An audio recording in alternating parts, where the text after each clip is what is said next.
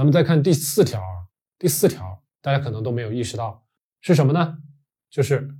KGM，也就是葡甘露聚糖或者说魔芋制品，它呢可以影响咱们的胆汁的重吸收啊。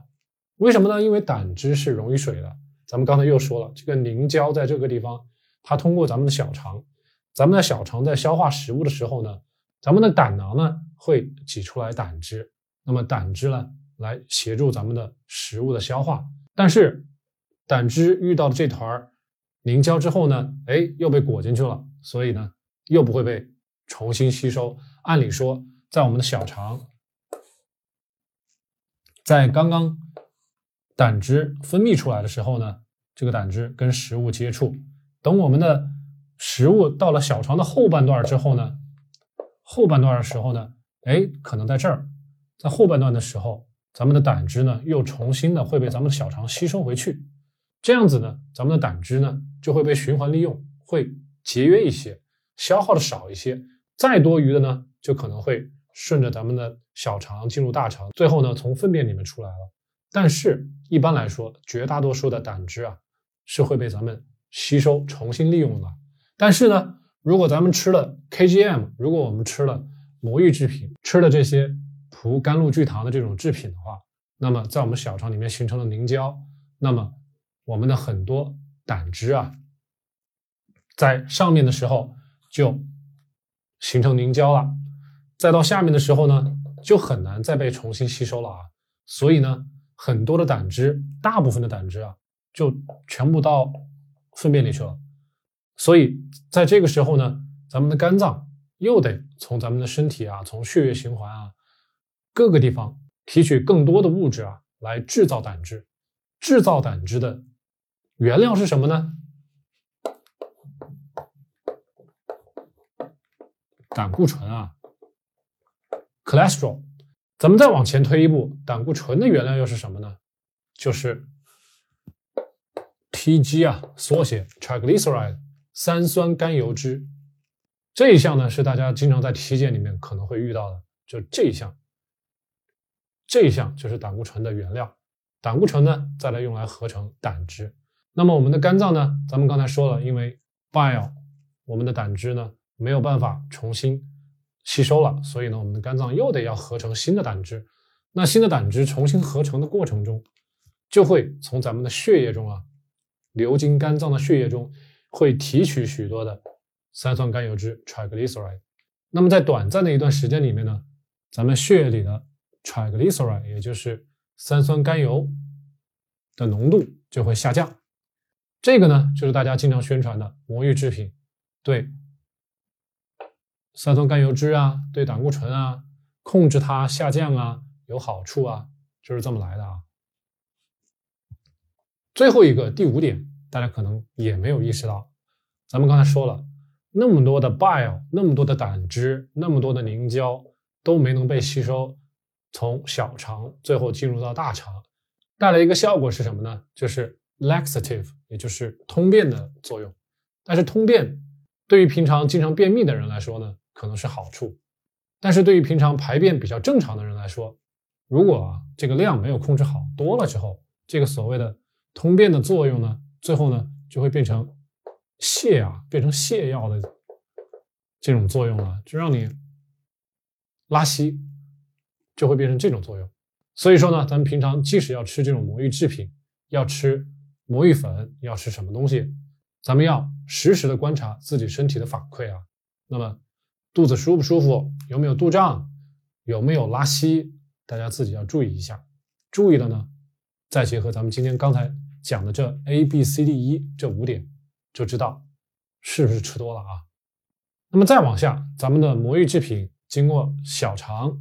但是呢，咱们刚才说了，没有什么消化酶可以去分解这个多糖啊，所以呢，这这一团胶状的物质啊，就会进入到咱们的 colon 大肠。进入到大肠之后，有很多的细菌，叫厌氧菌，因为大肠里面没有什么氧气啊。那么这些细菌呢，就会把 KGM，也就是葡甘露聚糖，进一步的通过无氧呼吸、无氧的这种发酵作用，最后把它变成 SCFA，咱们在上一期节目里面聊了，这叫 short chain fatty acids，短链脂肪酸，以及呢一些气体啊。如果有些朋友比较感兴趣，我可以告诉大家，这个气体呢，很多时候是氢气啊，通过咱们呼吸给呼出来的，大家可以了解一下。另外一部分就是我今天要强调的 short chain fatty acids 这一部分呢，我们在上一期节目也说了，是一到五个碳原子的脂肪酸。这种呢，如果大家要摊开来说啊，就是甲、乙、丙、丁、戊这几种酸啊酸。当然，这个时候大家不用特别的去记住这个甲、乙、丙、丁、戊酸到底是什么东西，大家只用知道，最后呢，很多的葡甘露聚糖会被咱们大肠里的一些细菌、厌氧菌把它发酵，最后呢变成 short chain fatty acids，变成。短链脂肪酸啊，那么短链脂肪酸之前我也说过，这是一种营养物质，它最后会变成什么呢？它会被我们的大肠表皮细胞吸收了之后，一方面呢是给咱们大肠的表皮细胞提供一部分的能量，另外多余的呢就会进入到咱们的血液循环，进入到血液循环，再来到咱们身体的其他的一些细胞啊、组织啊，会产生新的 ketones 酮体，或者呢进入到。glycolysis，也就是糖酵解，大家可以去翻一下我前面几期的节目啊。糖酵解，这是一套产生能量的过程。那么 ketones 呢，就是咱们经常说的酮体。总之，这些东西就是给咱们身体提供能量的物质啊。大家记住这一点。那么到底有多少的咱们刚才说的 kgm 葡甘露聚糖，最后会被细胞通过发酵转化成为 short chain fatty acids 呢？百分之十七到百分之四十八，这么多啊！这个数，这个比例是不是大家觉得有点诧异呢？百分之十七大概就是五分之一，百分之四十八呢，将近一半了。有这么多的 kgm 葡甘露聚糖，也就是咱们的魔芋制品的一半啊，至多能够有一半转化成为 short chain fatty acids，给咱们身体。提供能量啊，所以大家认为这个魔芋制品它是不是单独的就是零卡路里、零脂肪，然后对身体一点影响的物质都没有呢？并不是，它只不过是在经过小肠的时候没有什么影响，它大部分的反应呢都发生在咱们的大肠啊，所以这个地方给大家提个醒儿，所以它是能够提供能量的，因此呢，大家在吃魔芋制品之后，如果发现自己的 weight loss，自己的身体的重量啊，停止了，停止下降了，很长时间都不动了。那么大家应该反思一下，是不是这个能量啊，short chain fatty acids 这么多的能量，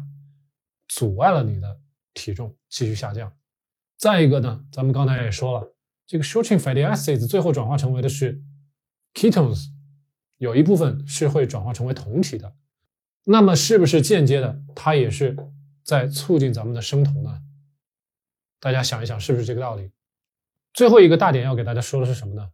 即使是日本人啊，咱们都知道这个魔芋呢，被日本人吃的是很多的。那么日本人，即使是日本人，他们自己平常吃魔芋，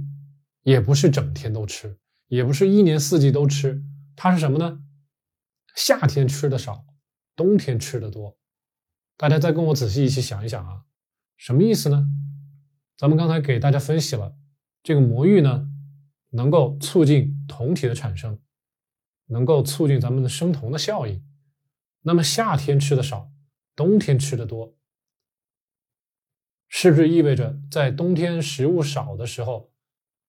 更多的让人去利用脂肪进行代谢呢？而夏天食物丰富的时候，食物多的时候，从自然界的角度来说啊，可能呢就不是那么的需要脂肪的代谢去分解脂肪了，因为呢，